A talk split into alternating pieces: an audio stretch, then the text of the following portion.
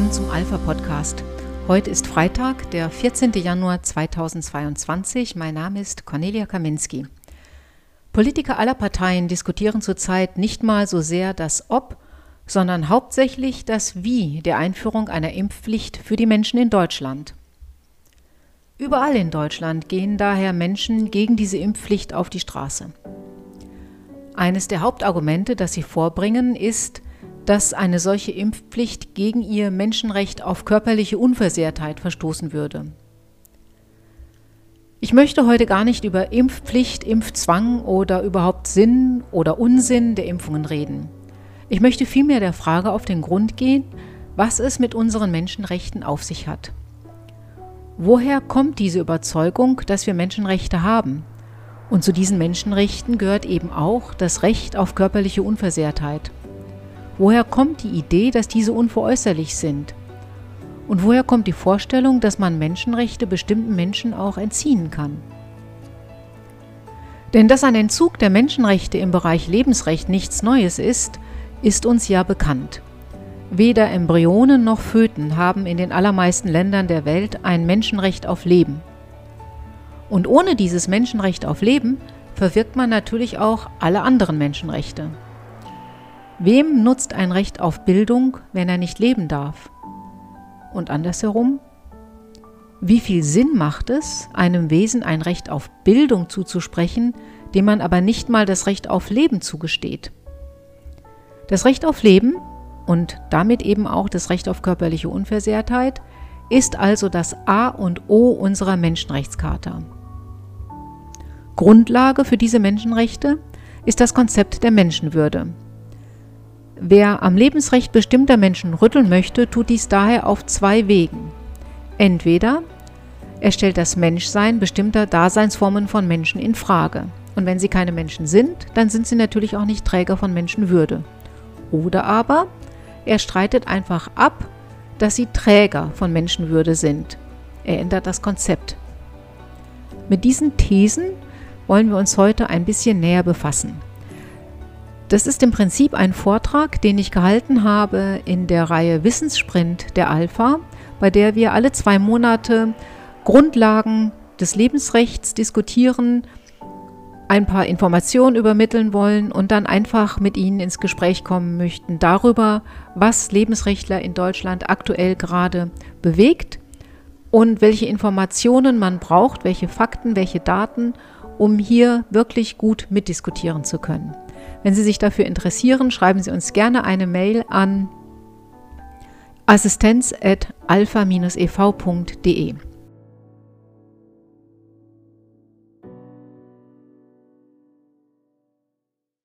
Ja, herzlich willkommen. Das Thema unseres Vortrags heute Abend ist Menschenwürde, war da was? Wir befassen uns also mit dem Begriff der Menschenwürde das vor allem deswegen, weil der Begriff Menschenwürde gar nicht mehr so selbstverständlich gesehen wird, wie wir das vielleicht vor ein paar Jahren noch für möglich gehalten haben oder wie wir es für selbstverständlich gehalten haben. Also der Begriff der Menschenwürde ist ähm, ein bisschen in die Diskussion gekommen, weil er unterschiedlich betrachtet wird. Im Grunde genommen ist es so, dass wir als Christen davon ausgehen konnten, dass ähm, die Menschenwürde im Christentum tief verankert ist. Sie ergibt sich daraus, dass Gott uns als Mensch liebt. Die Liebe Gottes zum Menschen ist also die Grundlage für die Menschenwürde.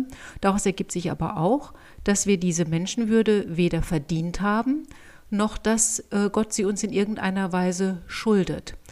Wir bekommen sie einfach, weil wir Gottes Geschöpfe sind, weil wir also Menschen sind Angehörige der Gattung Mensch, darum liebt uns Gott.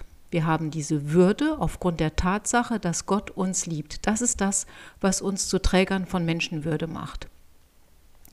Es ist ja einleuchtend, dass es uns, wenn wir Christen sind und an Gott glauben, einfach nicht zusteht, einem Geschöpf, das Gott liebt, keine Würde beizumessen. Das ist der christliche Ansatz. Daneben ähm, ist der sehr bekannte Ansatz von Immanuel Kant, dem deutschen Philosophen der Aufklärung, ähm, der einen anderen Ansatz verfährt, der nämlich sagt, Der Mensch ist das einzige Wesen, das die Fähigkeit besitzt zu vernünftigem und moralischem Handeln. Und aufgrund dieser Tatsache ergibt sich für den Menschen ein unvergleichlicher Wert. Oder eben auch, anders formuliert, daraus ergibt sich die Würde des Menschen. Und daraus leitet Kant ein Verbot der Instrumentalisierung, Verzweckung oder Tötung dieses Menschen, der eben fähig ist zu vernünftigem und moralischem Handeln, ab. Das Grundgesetz äh, hat diesen Kantschen Gedanken der Menschenwürde aufgegriffen und formuliert in Artikel 1 Absatz 1, die Würde des Menschen ist unantastbar, sie zu achten und zu schützen ist Verpflichtung aller staatlichen Gewalt. In Absatz 2 heißt es dann, das deutsche Volk bekennt sich darum zu unverletzlichen und unveräußerlichen Menschenrechten als Grundlage jeder menschlichen Gemeinschaft, des Friedens und der Gerechtigkeit in der Welt. Mit anderen Worten, die unveräußerlichen Menschenrechte ergeben sich aus der unantastbaren Würde des Menschen. Beides zu schützen ist Aufgabe des deutschen Volkes bzw. ist eine Verpflichtung der staatlichen Gewalt. Daraus ergibt sich zwangsläufig die Frage, wer oder was ist denn jetzt eigentlich ein Mensch? Denn darüber streiten sich ähm, nicht die Wissenschaftler, aber eben doch ähm, einige Kontrahenten, vor allem eben auf der Pro-Choice bzw. Pro-Life-Seite der Auseinandersetzungen. Das Bundesverfassungsgericht hat in einem Urteil ziemlich eindeutig formuliert, wo menschliches Leben existiert, kommt ihm Menschenwürde zu. Es ist nicht entscheidend, ob der Träger sich dieser Würde bewusst ist und sie selbst zu wahren weiß die von Anfang an im menschlichen Sein angelegten potenziellen Fähigkeiten genügen, um die Menschenwürde zu begründen.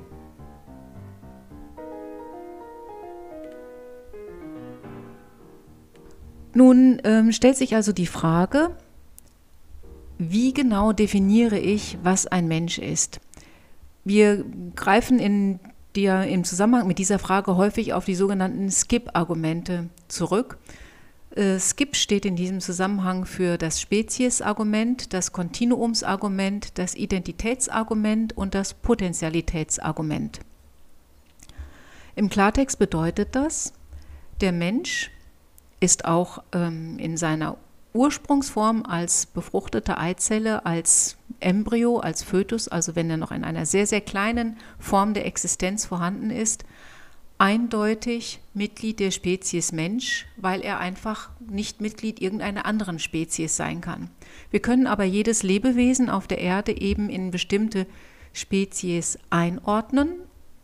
Das trifft für alle Lebewesen zu und der Mensch lässt sich in keine andere Kategorie, auch nicht in seiner Ursprungsform, in seiner kleinsten Form als Embryo, in eine andere Kategorie als eben die des Menschen einordnen. Das zweite Argument, das Kontinuumsargument, besagt, dass dieser Mensch, dieser Embryo kontinuierlich wächst und sich weiterentwickelt und zwar nicht zum Menschen, sondern als Mensch. Diese Entwicklung fängt mit der befruchteten Eizelle an. Sie geht weiter bis zur Geburt, aber sie endet auch damit nicht, sondern ähm, auch nach der Geburt entwickelt der Mensch sich weiter als Mensch. Wir altern. Es ist halt kein äh, Prozess, der uns besonders ähm, positiv erscheint, aber äh, es ist eben einfach die Entwicklung, die wir als Mensch kontinuierlich von dem Moment der Befruchtung annehmen. Das dritte Argument ist das Identitätsargument. Jeder Mensch hat seine spezifische, ihm eigene DNA, die eindeutig menschlich ist und die keiner anderen Gattung oder Spezies irgendwie angehörigen kann und die ihn als ganz eigenen Menschen eben charakterisiert. Und das letzte Argument ist das Potentialitätsargument, das eben zeigt oder besagt, dass ähm, auch schon in der befruchteten Eizelle die, das Potenzial steckt, dass aus dieser Eizelle ein erwachsener Mensch oder ein Baby oder was auch immer, auf jeden Fall aber ein Mensch mit allen Fähigkeiten und Möglichkeiten eines Menschen entsteht. Das Einzige, was es dazu eben braucht, ist, dass man sie in Ruhe wachsen lässt. Aber dann ist genau das, das, was entstehen wird, der Lebe, das Lebewesen, das entstehen wird, ist ein Baby, ein erwachsener Mensch. Und dieses Potentialitätsargument ist also das letzte in der Reihe der Skip-Argumente. Nun sagt äh, Immanuel Kant, wenn ich einmal erkannt habe, ähm, dass dieses Wesen ein Mensch ist, gilt sozusagen die goldene Regel. Handle nur nach der Maxime, von der du zugleich wollen kannst, dass sie ein allgemeines Gesetz werde. Der Mensch trägt also für das, was er tut, immer auch die Verantwortung. Es sollte also die Vernunft den Menschen steuern. Wir formulieren das auch gerne so, dass wir einfach sagen, was du nicht willst, dass man dir tu, das füg auch keinem anderen zu.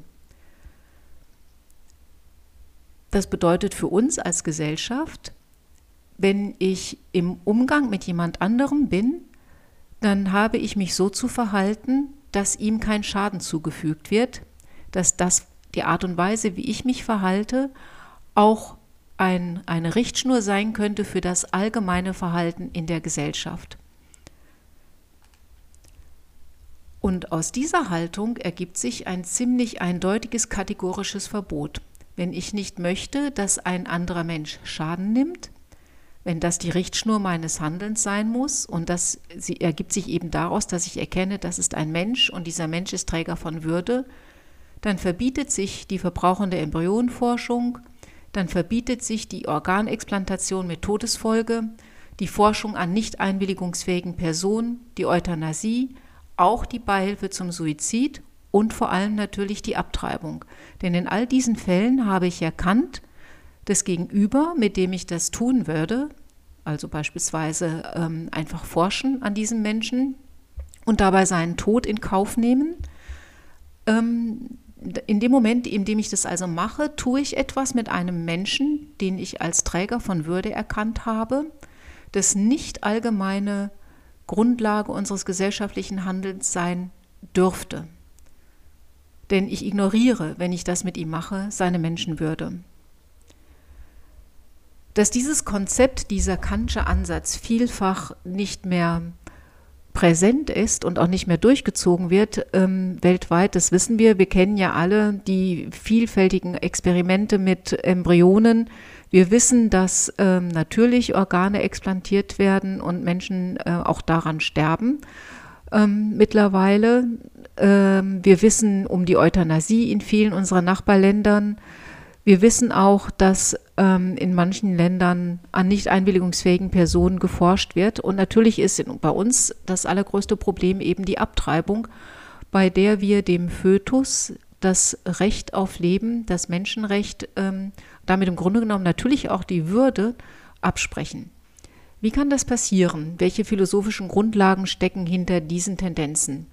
Ich möchte exemplarisch herausgreifen Dieter Birnbacher, einen deutschen Philosophen, der von einem abgestuften Konzept der Menschenwürde ausgeht. Birnbacher sagt, die Menschenwürde ist ein Ensemble unabwägbarer moralischer Rechte. Ähm, das ist die, das erste Konzept der Menschenwürde oder der erste Ansatz. Das, das zweite, die zweite Stufe in diesem Konzept der abgestuften Menschenwürde wäre Menschenwürde im schwachen Sinn und würde nur bedeuten, dass man das Humanum respektiert, also die Tatsache anerkennt, dass es sich um ein menschliches Wesen handelt und da einen gewissen Respekt für aufbringt. Und die dritte Stufe wäre dann lediglich die Menschenwürde als Gattungswürde. Wir würden also hergehen und sagen, äh, weil es die Gattung Mensch gibt, verbieten sich bestimmte äh, Experimente, um eben der Gattung Mensch eine gewisse Würde zuzugestehen. Birnbacher unterteilt Menschen also in verschiedene Kategorien mit unterschiedlichen Würdeklassen. Wir wenden uns mal der ersten Stufe dieser Würdeklassen zu, bei denen dem äh, Träger dieser Menschenwürdestufe unabwägbare moralische Rechte zukommen. Ähm, Birnbacher formuliert hierzu ein Bündel minimaler moralischer Rechte, die zentral sind und die unter praktisch allen Umständen unaufhebbar sind. Es sind sozusagen Trümpfe, die konkurrierende moralische Ansprüche unter praktisch allen denkbaren Umständen ausstechen. Das ist ein sehr starkes Menschenwürdekonzept. Welche Aspekte sind es nun, die oder welche Rechte sind es, ähm, die nun dieses Menschenwürdekonzept ausmachen, diese starke Stufe des Menschenwürdekonzepts? Das ist als erstes das Recht von Würdeverletzungen im Sinne der Verächtlichmachung und Demütigung verschont zu bleiben. Als zweites das Recht auf ein Minimum an Handlungs- und Entscheidungsfreiheit. Als drittes das Recht auf Hilfe in unverschuldeten Notlagen.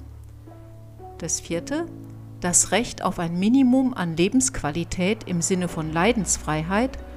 Und fünftens schließlich das Recht, nicht ohne Einwilligung und in schwerwiegender Weise zu fremden Zwecken instrumentalisiert zu werden. Birnbacher sagt, dass die Voraussetzung für die Geltendmachung der Rechte ist, dass man Bewusstsein hat. Denn nur der, dessen Bedürfnisse frustriert oder verletzt werden können, kann auch Rechte in Anspruch nehmen. Ist, damit ist also die Fähigkeit, diese Bedürfnisse überhaupt in Anspruch nehmen zu können, die Voraussetzung dafür, dass man überhaupt zur Kategorie der Menschenwürdeträger Typ 1 gehört. Damit fallen natürlich gleich eine ganze Reihe von Menschen aus dieser Kategorie heraus. Ich möchte als Beispiel nur erwähnen, dass beispielsweise eben ein, ein Embryo ähm, kein Bewusstsein hat und diese ganzen Rechte deswegen nicht in Anspruch nehmen kann, genauso wie übrigens aber auch äh, eigentlich ein komatöser Patient oder ähm, ein Mensch am Ende seines Lebens, ähm, der möglicherweise schon in einem solchen Dämmerzustand ist, vielleicht auch dement, dass er ähm, ja gar keine Möglichkeit mehr hat, bewusst eine dieser Rechte, eins dieser Rechte in Anspruch zu nehmen. Schauen wir uns jetzt die zweite Stufe des Konzepts an. Menschenwürde im schwachen Sinn, Respektierung des Humanum. Unter diesem Humanum versteht Birnbacher also all das, was menschlich ist. Ein Wesen, eine Existenz, eine Daseinsform, die als menschlich erkannt wird. Das ist ein, ähm, ein Humanum sozusagen, dem ebenfalls Menschenwürde zukommt, allerdings im schwachen Sinn, im Sinne eben eines Respekts des Humanums. Dieser Menschenwürdebegriff kann laut Birnbacher nicht mit dem starken Begriff gleichgesetzt werden, weil dies nämlich zu einer Zubilligung zu weitreichender Schutzrechte an Embryonen, Föten und Leichnamen führen würde. Außerdem argumentiert er, dass die Rückübertragung der schwächeren Schutzrechte dieser drei Gruppen auf geborene Menschen oder auf das, was wir als lebende Menschen eben betrachten würden, als Menschen mit Bewusstsein, zu einer Relativierung der aus ihrer Menschenwürde fließenden Rechte führen würde. Außerdem führt Birnbacher an, dass moralische Rechte nicht einem grammatischen Subjekt zugesprochen werden können, dem kein reales Subjekt entspricht. Hier wird also unterschieden zwischen einem grammatischen Subjekt einem, rein einem reinen Funktionsträger, beispielsweise beim Satzbau, und einem realen Subjekt. Birnbacher vertritt hier ohne nähere Begründung die Auffassung, dass eine befruchtete Eizelle oder aber auch beispielsweise ein Leichnam oder ein Fötus kein solches reales Subjekt seien. Birnbacher meint ferner, dass nur wenige der Bedeutungsgehalte des starken Menschenwürdebegriffs auf Vor- und Nachphasen menschlichen Lebens angewandt werden können. Beispielsweise kann ja weder ein Leichnam noch ein Embryo ähm, seiner Freiheit beraubt werden. Das ist aber etwas, was für den starken Menschenwürdebegriff absolut essentiell ist. Ein Mensch, der Träger dieses starken Menschenwürdekonzepts ist, kann durchaus seiner Freiheit beraubt werden, denn er verfügt ja über ein Bewusstsein, das ihm diese Freiheitsberaubung vergegenwärtigt. Letztendlich kann man sagen, dass äh, diese Kategorisierung dazu führt, dass es ein, ähm, eine Einteilung gibt in wertvollere Menschen, die stärkere Schutze, Schutzkonzepte verdient haben und weniger wertvolle Menschen. Man könnte auch überspitzt formulieren, dass hier von einem Recht des Stärkeren die Rede ist. Nun ähm, sagt Birnbacher, dass es auch für diese Träger des schwachen Menschenwürdekonzepts ähm, gewisse Kategorien gibt oder Schutzpunkte, die greifen sollten. Also durchaus sollte man versuchen, Leiden zu vermeiden, denn Föten sind empfindungsfähig. Man kann sie aber durchaus instrumentalisieren, denn sie haben ja kein Bewusstsein. Also kann man ihnen beispielsweise ihre Freiheitsrechte nehmen. Sie nehmen ja gar nicht wahr, dass man ihnen da etwas weggenommen hat. Aber im Gegensatz zu dem aus dem starken Menschenwürdebegriff fließenden Pflichten sind die aus dem schwachen Begriff folgenden Pflichten und Schutzkonzepte abwägbar. Denn es kann ja durchaus zu einem Interessenskonflikt mit dem Träger der Menschenwürde vom Typ 1 kommen. Das ist das klassische Beispiel, wenn jemand ähm, sagt, er braucht dringend zum Überleben ein Organ und dieses Organ möchte er gerne einem Menschen entnehmen, der ähm, laut Definition hirntot ist, wobei wir aber davon schon ausgehen müssen, dass der Hirntod ja nicht der Tod des gesamten Menschen ist und dass man natürlich einem Leichnam kein Organ entnehmen kann, das in irgendeiner Weise nutzbar wäre.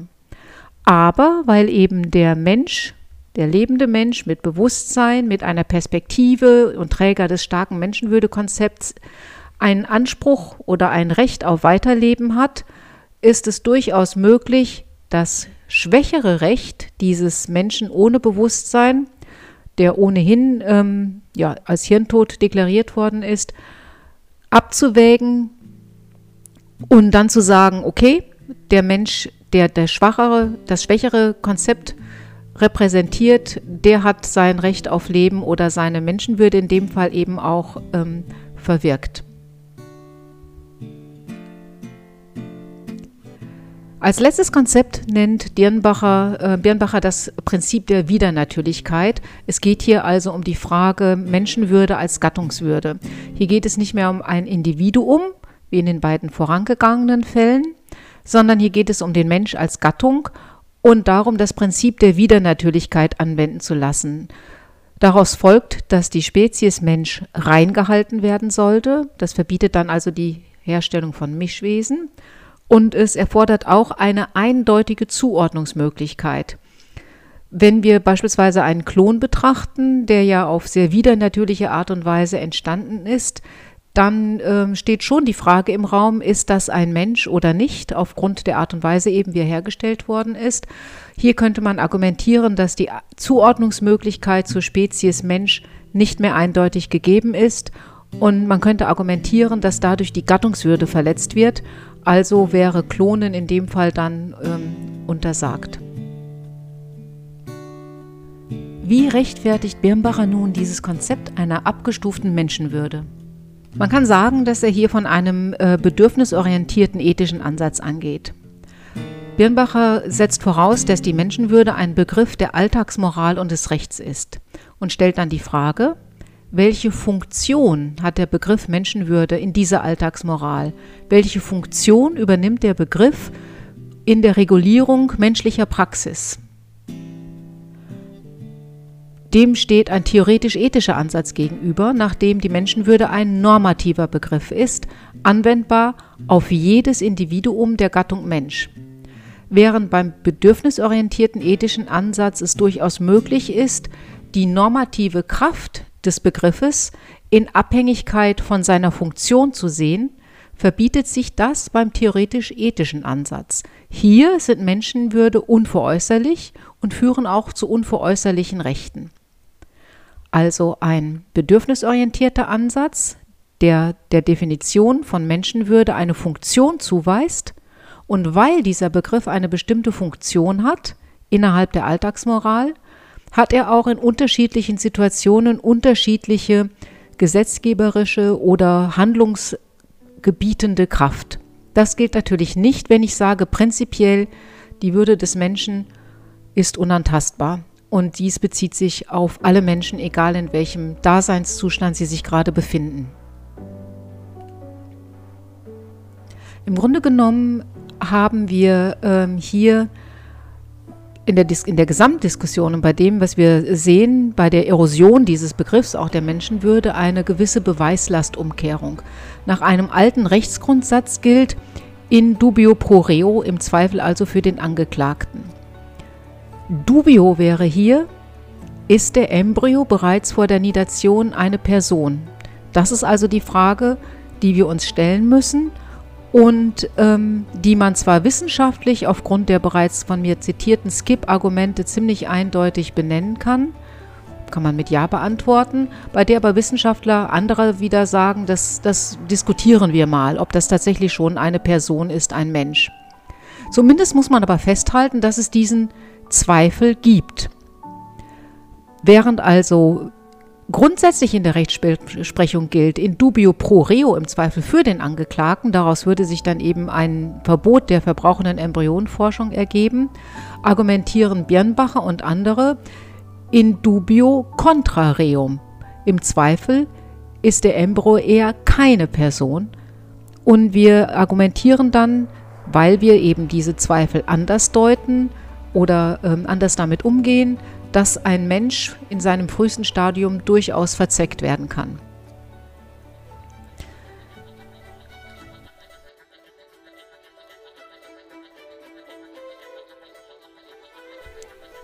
Natürlich gibt es ähm, einiges an Kritik anzumerken an diesem bedürfnisorientierten Ansatz. Der erste Kritikpunkt bezieht sich darauf, dass bei diesem schwachen Begriff der Menschenwürde ähm, es gar nicht erstmal um das Objekt der Menschenwürde selber geht.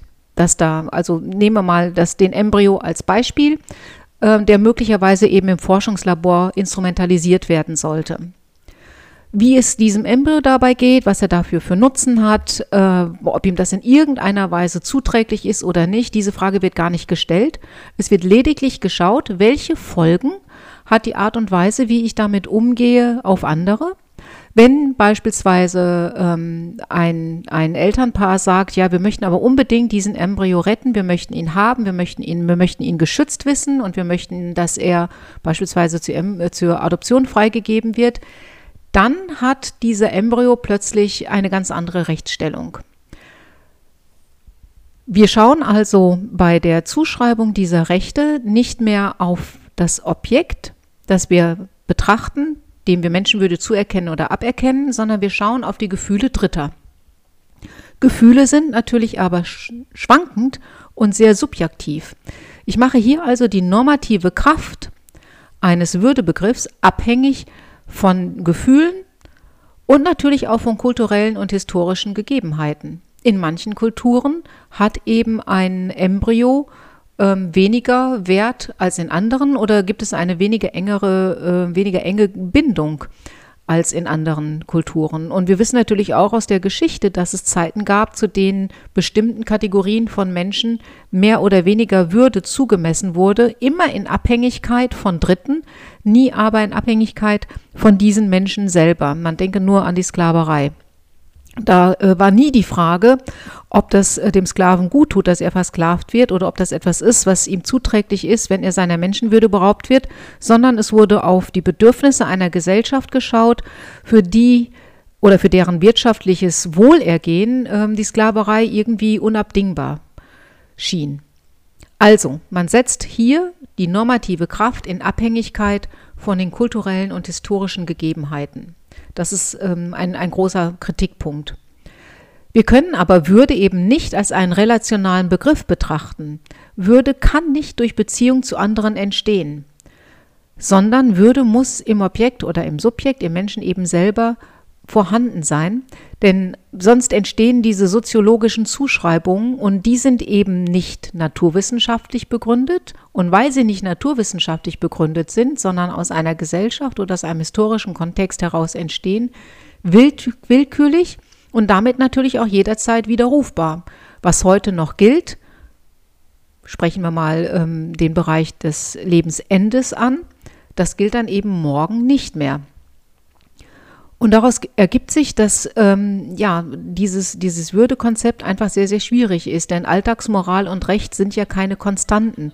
Wir wissen, dass sich das laufend ändert und äh, dadurch, dass wir eben diesen Blick auf, den, auf das Ende des Lebens auch werfen müssen, können wir auch alle irgendwann einmal davon betroffen werden, dass jemand sagt, ja, du bist jetzt so dement, dir fehlt eigentlich die bewusste Entscheidungsfähigkeit, damit bist du auch nicht mehr Träger der Menschenwürde und wir können mit dir nach Belieben verfahren.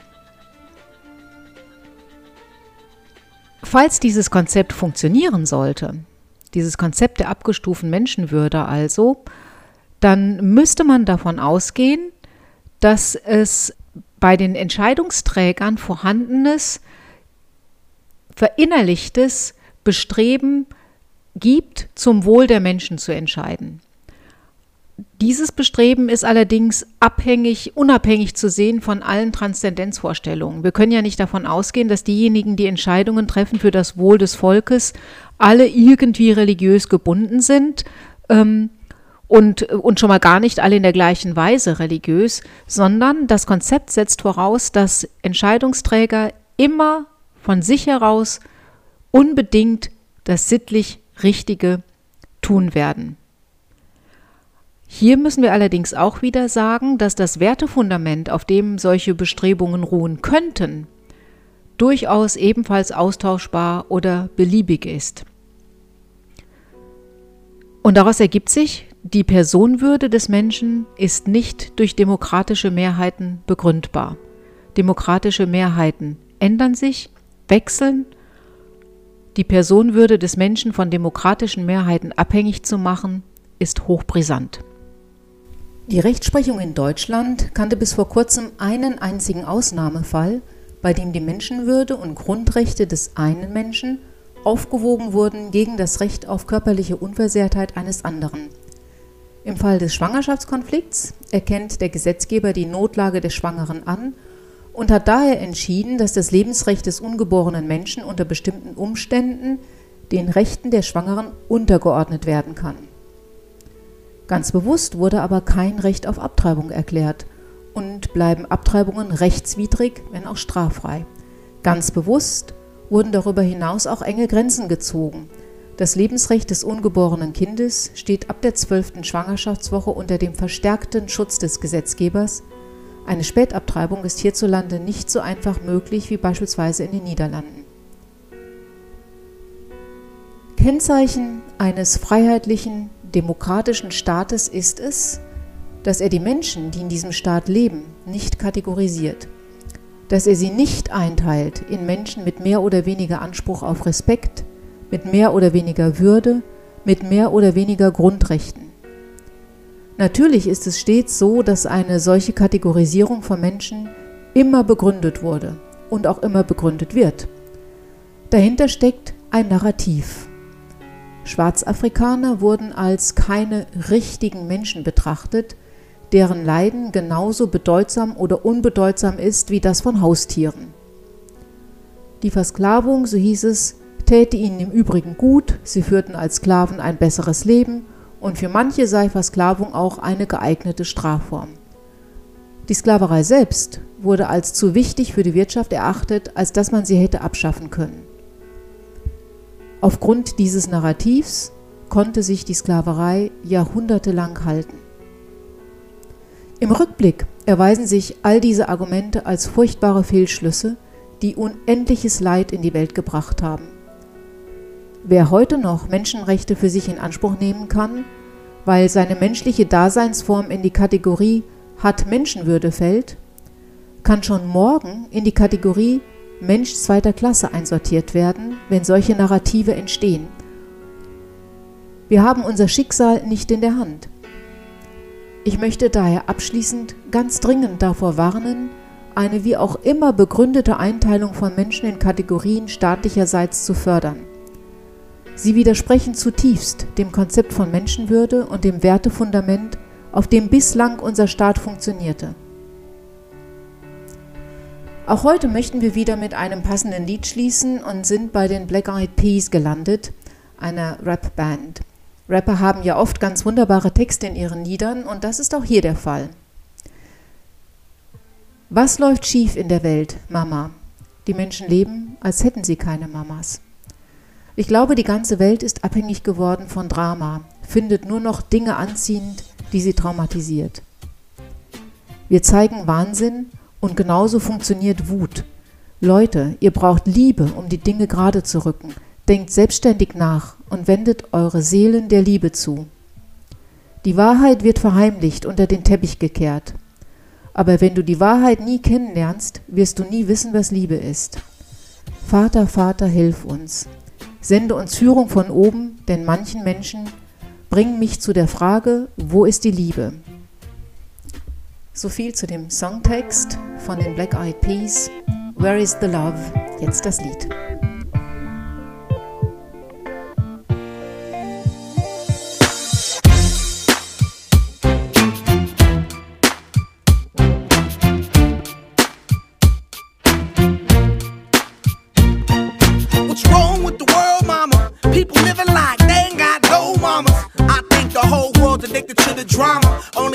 To things that'll bring the trauma. Overseas, yeah, we trying to stop terrorism. But we still got terrorists here living in the USA, the big CIA. The Bloods and the Crips and the KKK. But if you only have love for your own race, then you only space to discriminate. And to discriminate only generates hate. And when you hate, then you're bound to get irate.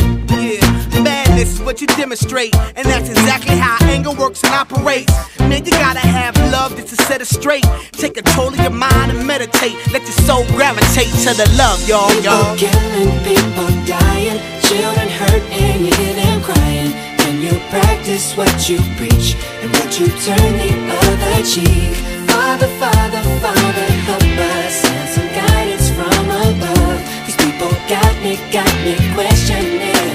Where is the love? Where is the love?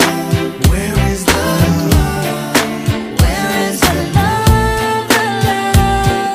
It just ain't the same. Always new change. New days are strange. Is the world insane? If love and peace is so strong, why are the pieces of love that don't belong? Nations dropping bombs, chemical gases filling lungs of little ones with ongoing suffering. As the youth are young, so ask yourself, is the loving really gone? So I could ask myself, really, what is going wrong in this world that we living in? People keep on giving in, making wrong decisions, only visions of them dividends. Not respecting each other, denying thy brother. A war's going on, but the reason's undercover. The truth is kept secret, it's swept under the rug. If you never know truth, then you never know love. Where's the love, y'all? Come on. I don't know. Where's the truth, y'all? Come on. I don't know. Where's the love, y'all? People killing, people dying, children hurt and hear them crying. When you practice what you preach and would you turn the other cheek? Father, Father, Father,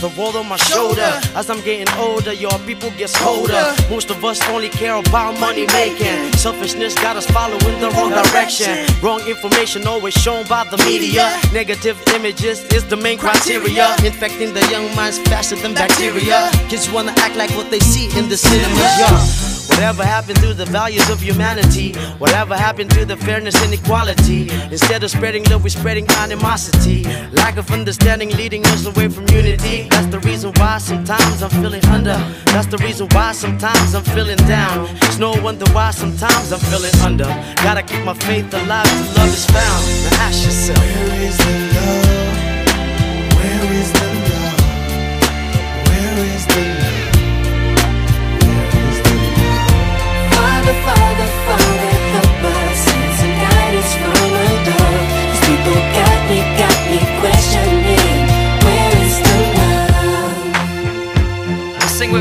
One world, one world. We only got one world, one world. That's all we got. One world, one world. And something's wrong with it. Yeah. Something's wrong with it. Yeah. Something's wrong with the good world, world. Yeah, we only got one world, one world. That's all we got. One world.